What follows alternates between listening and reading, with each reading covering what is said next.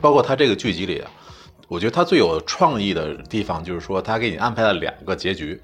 啊，对这个剧，他这个剧到最后也让走向结束嘛，大家的恋情也要走向一个结局，是结婚呢还是怎么样？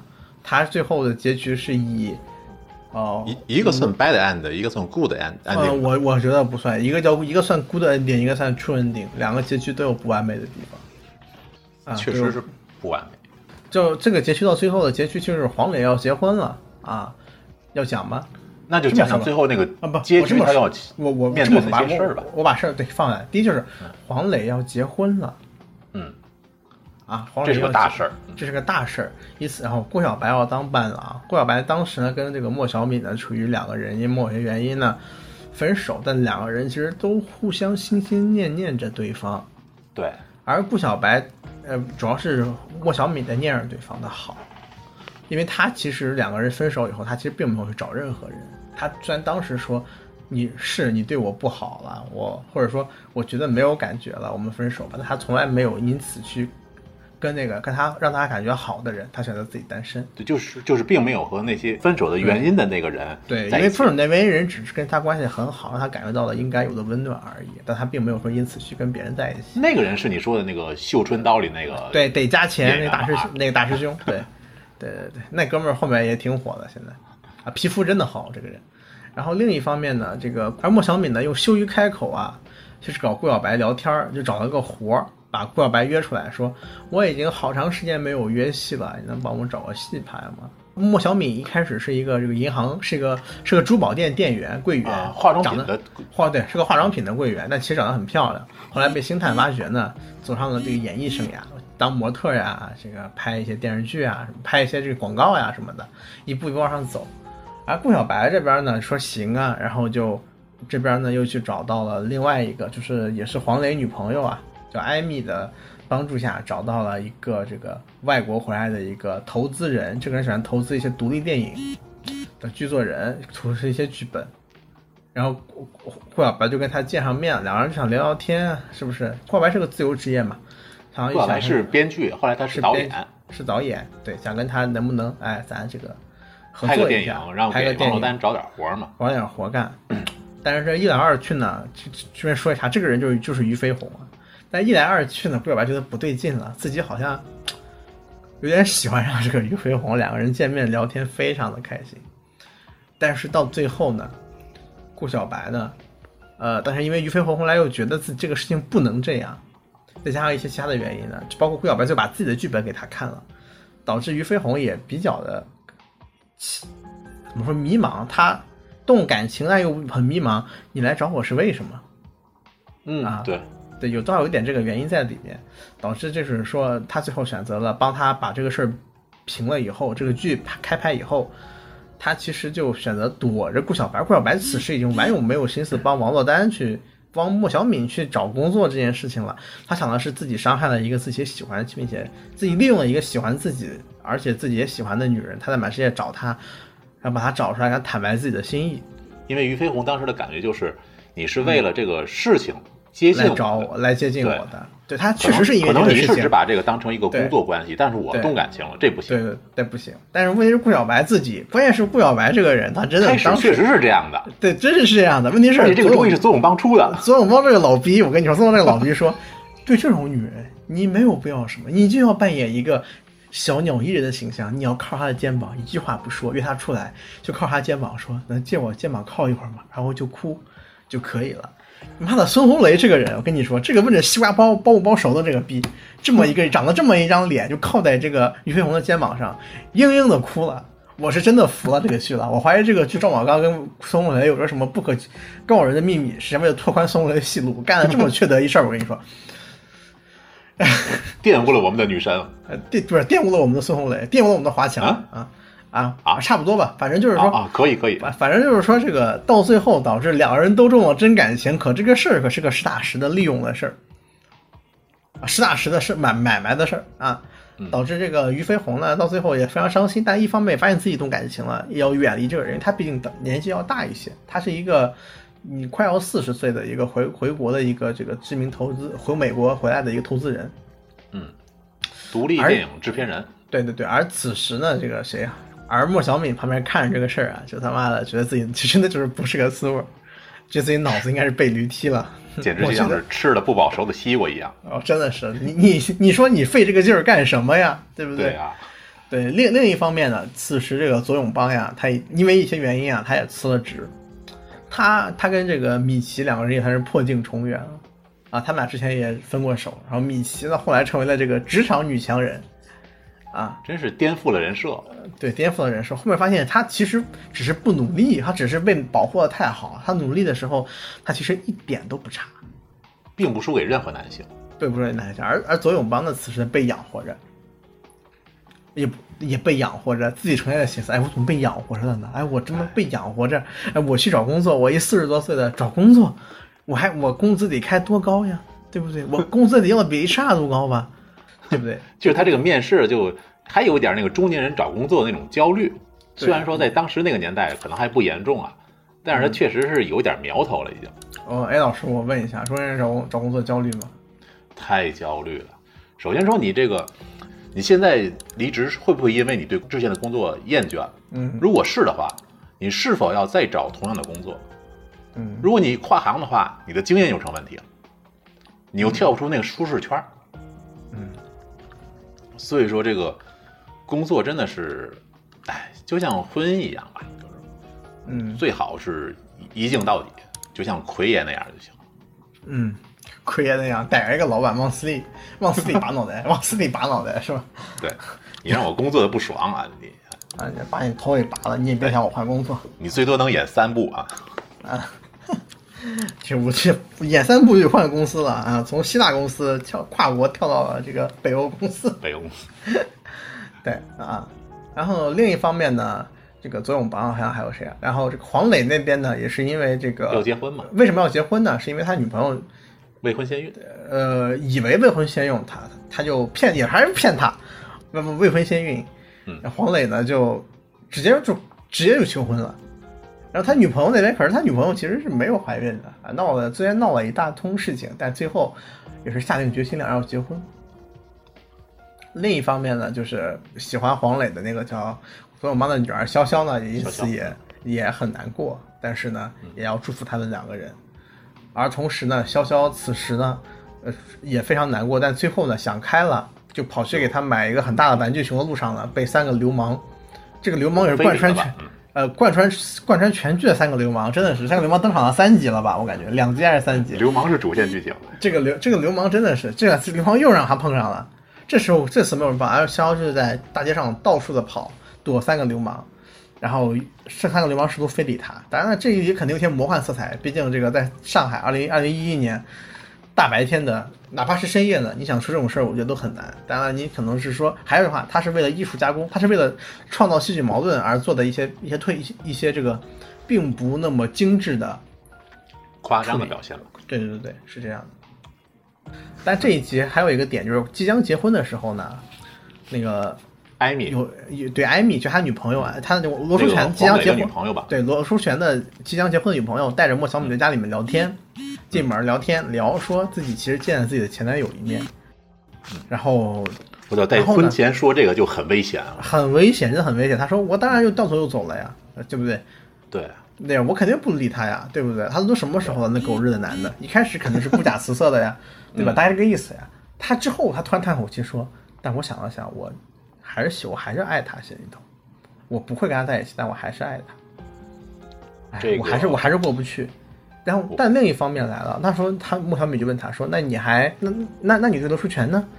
他说：“我对他肯定是喜欢的呀，我绝对不是他没有感情。”不是不是，那个第一段那个剧那个结局之前，他说的是不讨厌，说的就评价非常低。嗯，只能算不讨厌吧，因为他不可能跟一个讨厌的人结婚。嗯。你看似美满的这些这个婚姻，其实就可能在你不知道的地方隐藏了很多危险的一些苗头。对，就是这这实际上我感觉就挺微妙的，就是这个人跟你结婚到底是因为喜欢呢，还是因为两个人能相处下去？你找一个爱你的，还是找一个你爱的？啊，这都是一些陈词滥调的讨论了。你说贤老师呸，然后黄磊就在屋里听到了，问题是。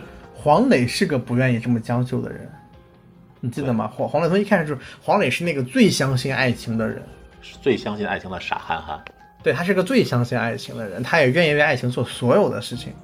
但是他突然发现自己现在的感情可能不是爱情，他发现了这个事情，他发现自己不是这样，因为黄磊对他是完全的爱情，而且黄磊无法接受自己不是他女朋友最爱的那个人，对吧？嗯，问题在于，我觉得所有男性可以的话，他们都不想接受这件事情。其实我也是。对啊，谁都不会，我也是。之前我有一个相亲的女性嘛，然后她曾经这么跟我说过，就说嗯老 A 啊，其实我不是特别喜欢你，但是我觉得你这个人够老实，我放心，所以说我觉得跟你在一块儿也可以接受吧。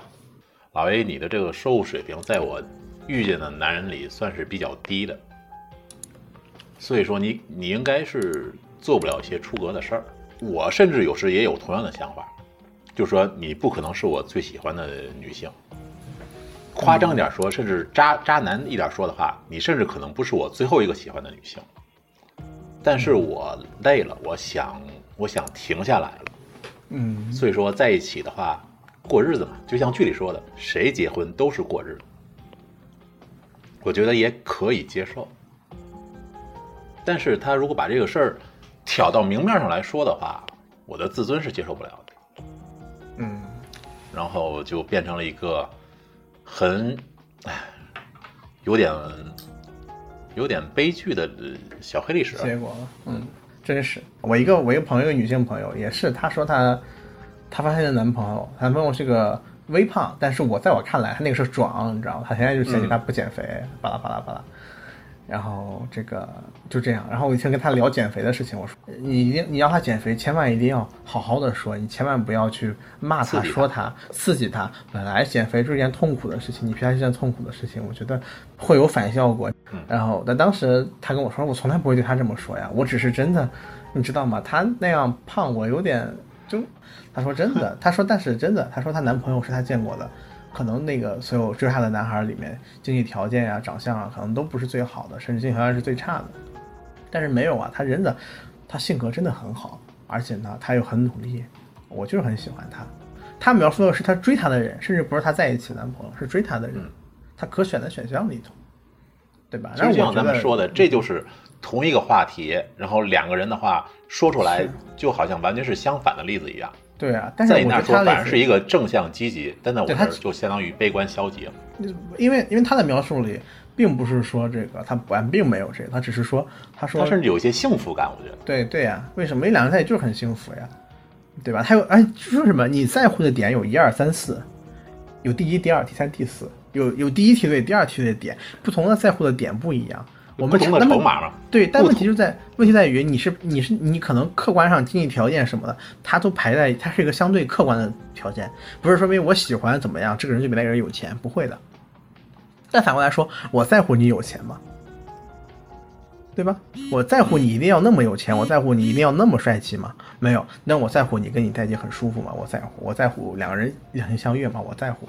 这个东西是对，这个是不同的。我那个朋友说话家庭条件不差，真的不差，从小她是女孩，她是富养的，啊，富女孩都是富养的，对，没有，她就是真的家庭条件确实不错啊，确实不错，就是富养的，就是她没有，但她也真的穷过，她那个穷，那不是像我这个穷，他那个穷就是说自己生活上，他从来没有，大家从来就就是他不会因为钱这个事情而焦虑到去妥协一些什么事情，嗯，对吧？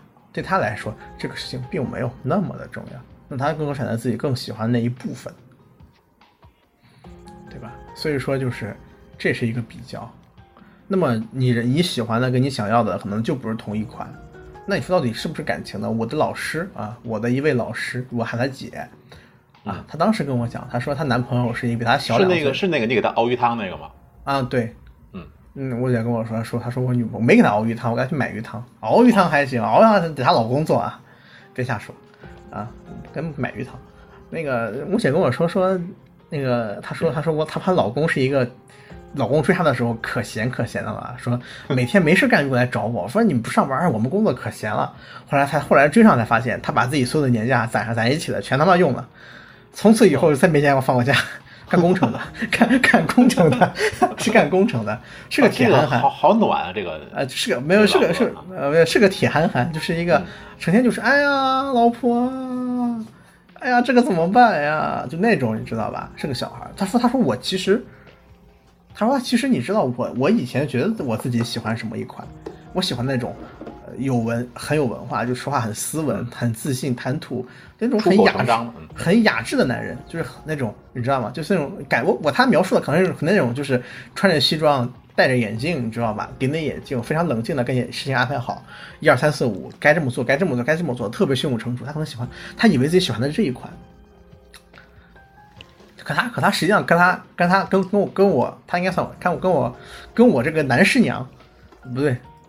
我女师傅，所以她是男师娘，对不对？对不对？好啊，对对对对 对。和她和她和她和她和她老公的时候说，我发现我喜欢是那样的，我发现就这一款真的适合，还是真的适合我的，在一起又舒服又开心，他还疼我，我们能过得很舒服。你说这样的是妥协吗？那不好说。我觉得用妥协这个词有点都不尊重这个感情了。就像大家说的嘛，就是嗯，你设定出来的标准只是为了淘汰一些人。嗯，真正属于你的那个什么 soul mate 也好啊，Mr. Right 也好啊，嗯，可能往往啊，并不是最符合你择偶要求的那一个。对，确实是。问题是，我觉得这种事比较本身就很就很伤人，就把它这样单纯的拿出来比较是件很伤人的事情，是吧？他可能还是你最个子里最高的、最矮的，或者最胖的、最瘦的呢？你非反正都要比一比嘛。这个人三十公分，那个人二啊，我中枪了，是吧？这个那还有你还要你还要比长短粗细深浅吗？有的人确实会拿这个做一个衡量的标准。扯远了，扯远了，就是你什么都要去比嘛，你什么都要去比嘛，对不对？你你你，其实比这件事，去比较这件事，比较这件事本身，我觉得挺容易动摇自己和别人的。这个事情是没有必要去比较的，或者说比较这件事本身很不尊重这个事情。嗯，啊，不是尊重对方，就不要去比，也不尊重自己。对你处理好这件事情，这个事情你觉得能不能过？能过那就去过，不能过就不能去过。你去比较它，那么你心中永远有一个比这更好的选项在折磨你。对，伤害别人，伤害自己。对啊，关键就在于他，关键是你你觉得那个好，只是你们俩现在不能在一起。那你想过没有，这件事情能不能做？你跟他一起做，跟他能不能做？他能不能被你扛陪你扛下来？他为什么和你分了手？他做了什么伤害过你的事情？这个人会不会去伤害你？你喜欢的是什么？你喜欢的是什么？我们把这西解构出来去想，想一想。当然了，男人是会有相性之分的，也是没有办法。嗯，反正这一集到这个地方，摆在罗书全面前的问题就是，你听到这件事情，知道了他女朋友并不是喜，并不是并不爱他，并不是最爱他，起码不是他最爱的那个，起码不是最爱的那个。你要不要结婚？所以说，临近结局。几乎是把所有的矛盾都集中到这一点了。对，然后另一方面就是这个，另一方面就是左永邦、米奇也非常想让左永邦为他向他求婚，而左永邦认为自己此时，而左永邦二十多年离婚，离婚离婚快二十年了，再也没有想过结婚这事儿。他他过敏啊，他他恐婚，他恐婚，他怎么能在这么多人面前跟他求婚呢？而且之前那一段婚姻对他造成的阴影还在。对，那问题来了，他能不能？嗯，第一就是左永邦会不会求婚？两个人，左永邦跟米奇那一对，他们俩能不能求婚？然后怎样求婚？怎样能不能在一起啊？萧呃，左潇潇他能不能？他跟黄磊还有这个艾米三个人到底是怎么样的？罗书全到底会不会跟艾米结婚？顾小白在俞飞鸿和王珞丹之间到底是怎么选择？啊，不是，这跟选择没有关系，这跟这不是选择问题，而是顾小白能不能找到俞飞鸿？嗯。啊，能不能找到玉飞鸿？这实际上都是一些悬念的点。然后这一集最有意思的是，他拍了两个结局来对应这两个事情。这两个事情的唯一区别，本质上其实就是，其实黄磊有没有发现？嗯，有没有发现他女朋友说的这一席话？如果这就特别像游戏里的分支结局。对对对，你有没有发现这句话？条件就对你碰到了这个线索，你碰到这个线索，那行，那你就很幸福的结婚，因为女生也很幸福。女生其实也知道这是最合适自己的，而男生也知道这是他的爱的人。某种意义上讲，两个人的需求都达成了，而黄磊的需求只是希望他爱着自己，这个需求女方也能完成，对不对？嗯。而另，我觉得这不完全是自尊心的问题，还是每个人对这个东西的卡的严不严。黄磊的这个想法也完全贯彻了他这个铁憨憨直男的人设。对直男，或者也不叫直男嘛，就是那种最真诚，很真诚，他太真诚，对自己人，他之所以能真诚，是因为他从来没有考虑过自己会受伤这个选择，就是他没有考虑过自己作假这个事情，他没有考虑过伤害别人，那别人为什么伤害他呢？他无法接受这种哪怕这种程度的妥协。你要让顾小白做母吗？一个是这两个人可能不结婚，第二可能就是 是吧？第二就是这样，也是那样了，对不对？出卖色相小事儿，你要让那你要让那个谁罗书全去出卖这个色相，他肯定不干，他这是吧守身如玉，对吧？对吧？但但也有某一集啊，展现了这个黄磊罗志全饥渴的一面啊，没有他那个饥渴是没办法，那个本来就是他本来那个那个那个饥渴，那个那个那个那个太操了那个事儿。那么最后两个人能不能在一起？那其实他走了两个结局，这两个结局说实话，你第一个结局。我觉得可能你说他是 bad ending，呃，那我那我先说一下吧。从现在开始，后面的话就是关于最终结局的剧透。如果大家有兴趣呢，先去看；如果大家觉得可能听听就挺好的话，可能大家可能觉得大家可能如果觉得不干涉的话，也可以。反正它这个单元剧啊，呃，这个我刚才说过嘛，罗淑全发现了自己并不是女朋友的这个真正的这个真命天子啊，他其实选择了不想结婚。而同时，他发现了一件事情，就是潇潇在为他为他买礼物的途中被三个流氓，我怎么查法就是欺负非礼了吧？非礼了吧？对，言止于此，但实际上要严重的多，严重的多。我觉得这个这个剧情实在有些弱智，但此时是这样的。然后小小整个人在屋里关起来很长时间，谁也没有告诉罗旋知道。罗旋其实这里是不是给罗世全一个选择，就告诉罗世全，有个人在为如此爱你，且为你付出了如此之多。这个选择加重了罗淑全此时内心这个什么的选，他选择我，我说我不能结婚了。但是艾米，艾米此时大家去民政局说好呀，好呀，就是艾米是个女强人嘛，就一模有样，我们走吧，没关系。哎，哎呀，然后走着走着突然说，哎呀，我们爸妈明天的机票就过来了，哎，我还给他们退机票。哎呀，哎呀，取消婚礼啊，还取消婚礼，他的朋友对说些所说说着突然就精神就崩溃了，嗷嗷的大哭。罗若全这个人是真心软啊，他说。要不这样，我们把婚礼办完吧，办完我们去结婚，给你个婚礼好不好？然后艾米就抱着他嚎啕大哭。然后他说一句话，其实我，呃，印象挺深的吧，就是艾米抱着罗淑全一边哭一边说：“呃，我们所有人都在为这一天准备，包括我自己，我已经为这个日子准备了二十多年，好像是。”对，就是一他一直我不能让这个婚啊还没结就离了。嗯，就他有一个很美好的对。未来的期冀希望，因为他说过自己爸妈好像关系不是很好，从小会吵架。对，然后这是这个艾米，就是罗素全选做出了选择。然后这个孙红雷呢，呃，在楼底下发现了俞飞鸿的身影，他冲了下去，然后发现俞飞鸿走了。原来这些天俞飞鸿就一直在他家附近看着他家。然后这个就从现在开始，俞飞鸿也成了顾小白。人生中的一个选项，从原来的可能单纯的话是互相利用关系，变成了一个可攻略的女性。嗯，然后这个片段还有一个我觉得挺挺有意思的点吧。然后就是说啊，那个孙红雷下楼去追那个俞飞鸿，俞飞鸿因为发现了顾小白注意到他了，所以他所以他开车跑了。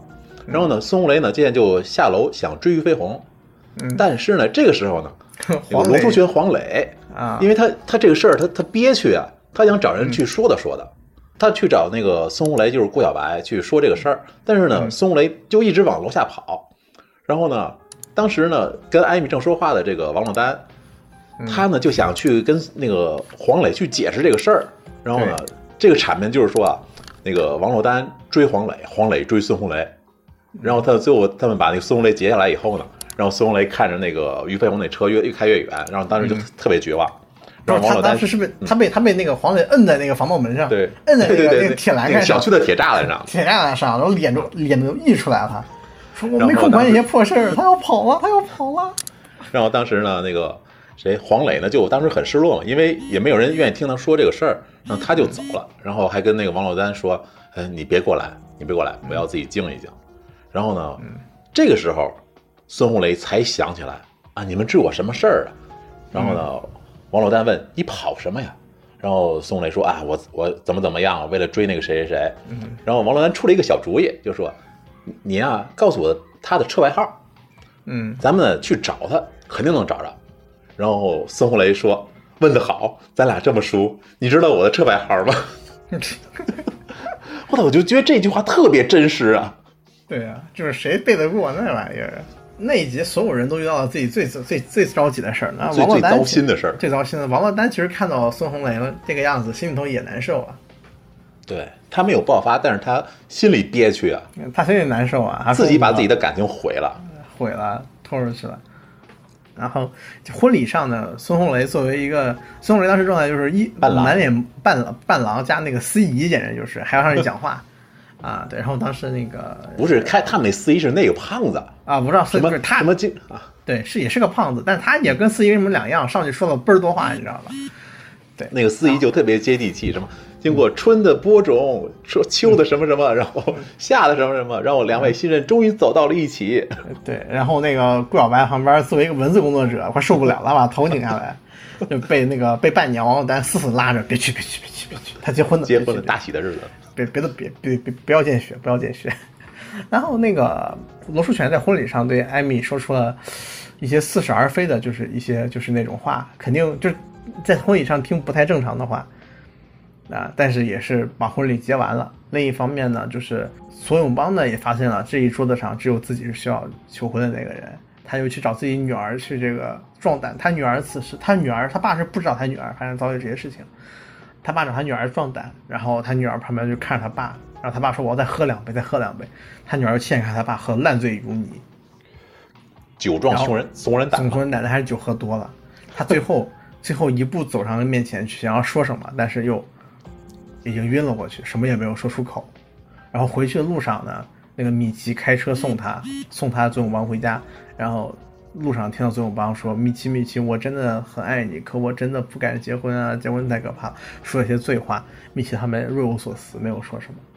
左永邦醒过来之后呢，发现米奇已经，米奇给他留了封信说：“亲爱的，我其实已经申请上了去英国的这个硕士，我其实马上就要走了。我一直想听你听你把我留下来听你把我留下来，但是你最后也没有留把我留下来。呃，我我也理解，我也理解你，就大概这种话嘛，就是他也彻底对这个男人死心了，因为他他也不能把青春全放在他身上了，他也大概这个意思吧，很复杂吧。总之就是他就离开了他，走了。然后另一方面呢，就是那个顾小白跟莫小敏两个人呢，参加完了婚礼，俞飞鸿也没有来，然后莫小敏想对那个谁说，就是你送我走吧，其实就是说咱们俩继续吧，有那种想法吧。那个孙红雷本来说好呀好呀可以啊，但最后突然突然就觉得不行，我要回去再看一眼，我我我不放心，然后就这个掉掉头就跑，回到回到这里发现了姗姗来迟的俞飞鸿站在这个酒婚礼里，两个人在一起了。王珞丹扮演的那个莫小米就打车回家，路上在哭，对，就败犬进去啊。另一方面就是什么芊芊也还是那个样吧。三年以后啊，三年以后，这个米奇从国外回来啊，从国外回来以后，来到了当时左永邦也开了一家公司，然后他在他在公司门外留了一会儿，把那个左永邦送送他的那个手链儿挂在了门上，啊，然后那个就走了。手链当初的含义是，是他俩约定，如果有一天的话，米奇不再喜欢左永邦，他会把那个链子还给他。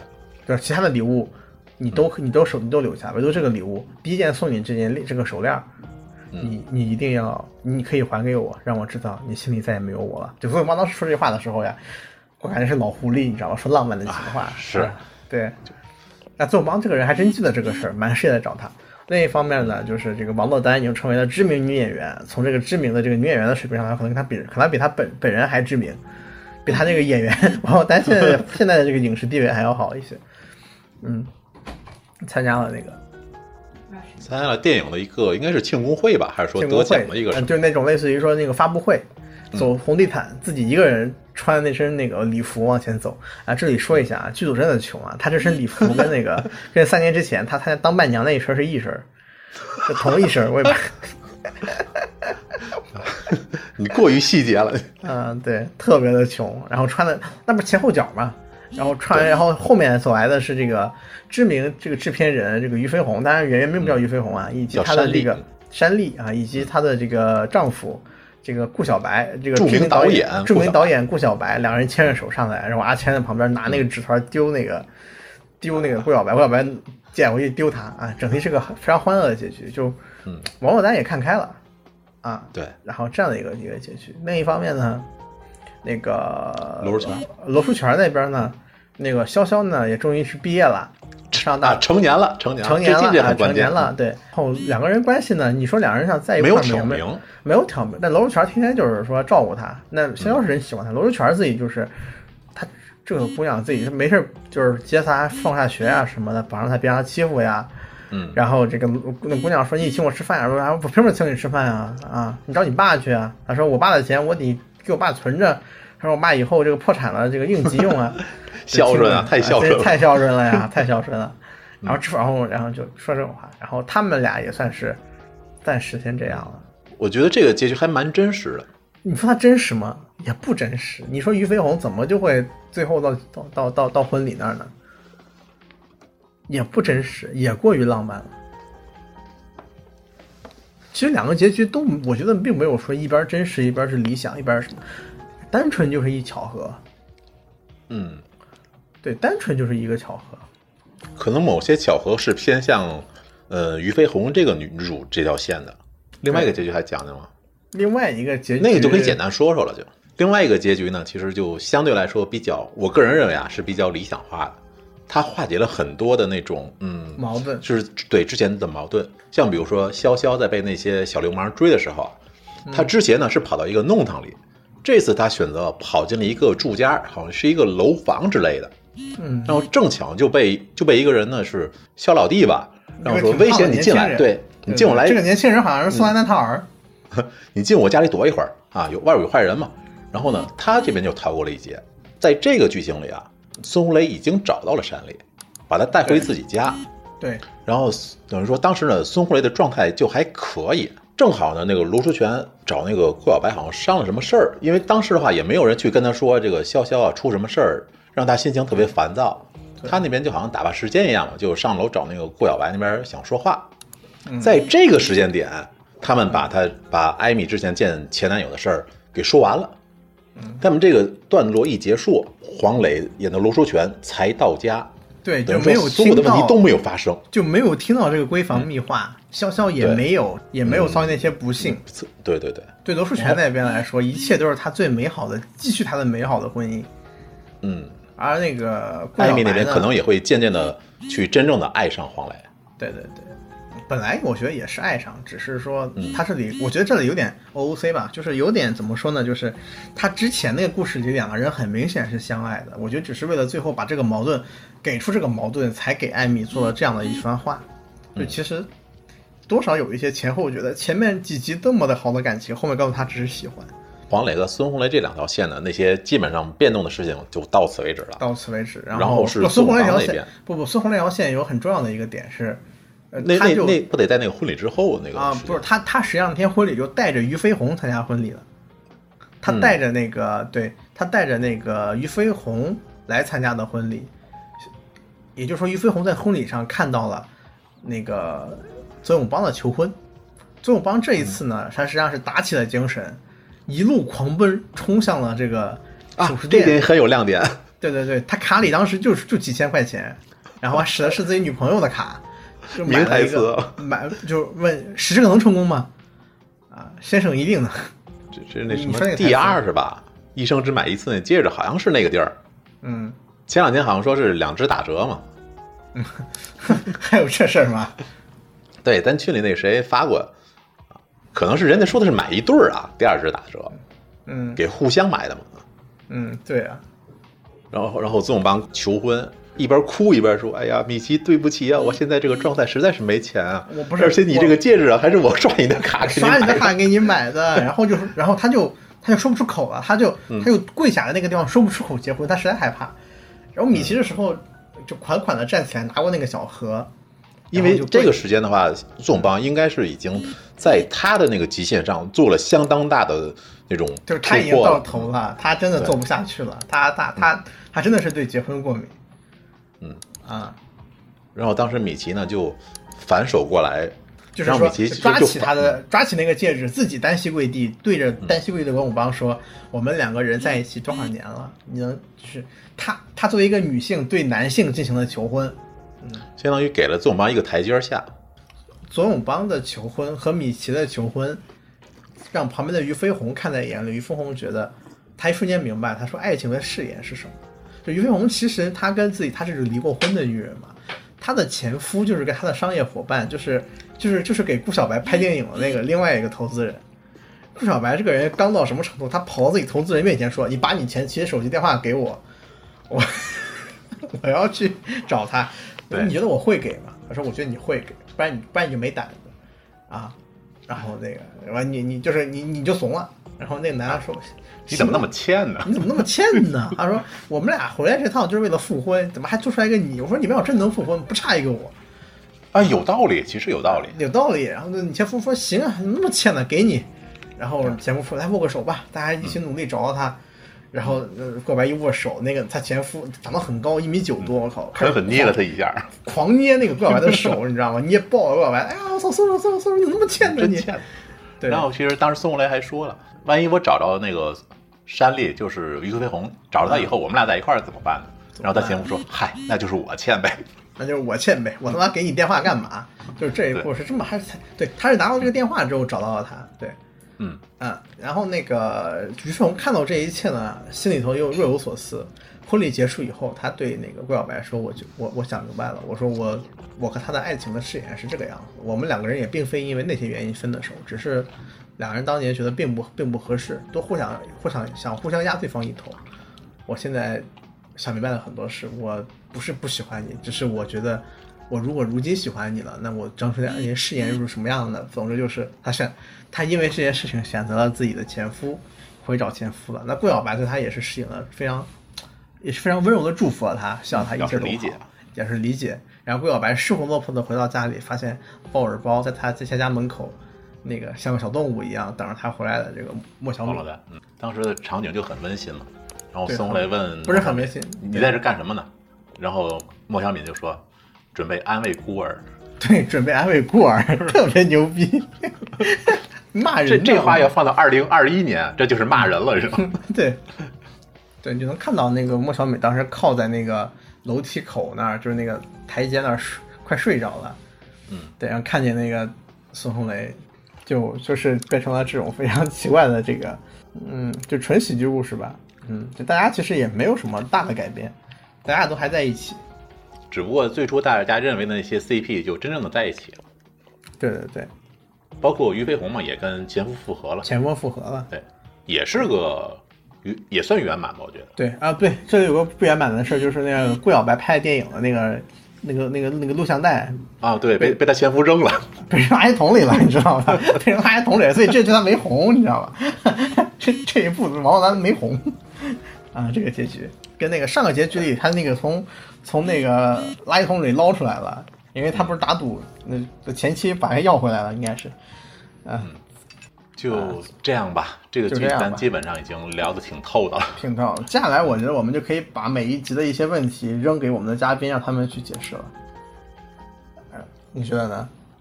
我觉得可以啊，对吧？我可以扔给嘉宾们去讨论，比如说扔给一些女性嘉宾也可以，嗯甭说扔给嘉宾吧，就是说大家一块儿讨论的对，这个讨论一下。年长年少的问题。就这个问题永远都不是不可以讨论的问题，因为谁都会遇上，嗯，也没有什么解决方式，但是一定要讨论，对吧？似则变，不变则通，不对，什么玩意儿？反正那意思啊。在意不在心嘛。啊，行，那好吧，啊，反正今天这集就给大家推荐了一个电视剧吧，其实已经就是剧透了，也就剧透了不少百分之二十左右的内容。对，但是真的因为本身它的剧情啊并不重要，重要的是他这些人的处理方式。啊，重要的是这个发生的这些事儿，对，所以说推荐大家去看，一定要去看，嗯，哪怕是知道了已经知道了这些结局，对对对，也并不影响您观看这个剧的体验。对我当时 A 老师给我推荐这部剧的时候，我一开始是不屑的，我说国产剧能怎么样？啊？不是这种都市爱情剧也就那样啊，肯定很乱七八糟的。后来看完发现不是这个样子，它实际上是一个很干净的喜剧啊。它的它的剧情的架构啊和那个讲故事的方式就很独特。对对对，所以说推大家看吧，非常感谢大家听到这里，啊，向大家给个赞，点个评论，转发硬币收藏，不对，没有硬币是吧？好嘞，行，谢谢大家收听，谢谢拜拜。大家收听，拜拜。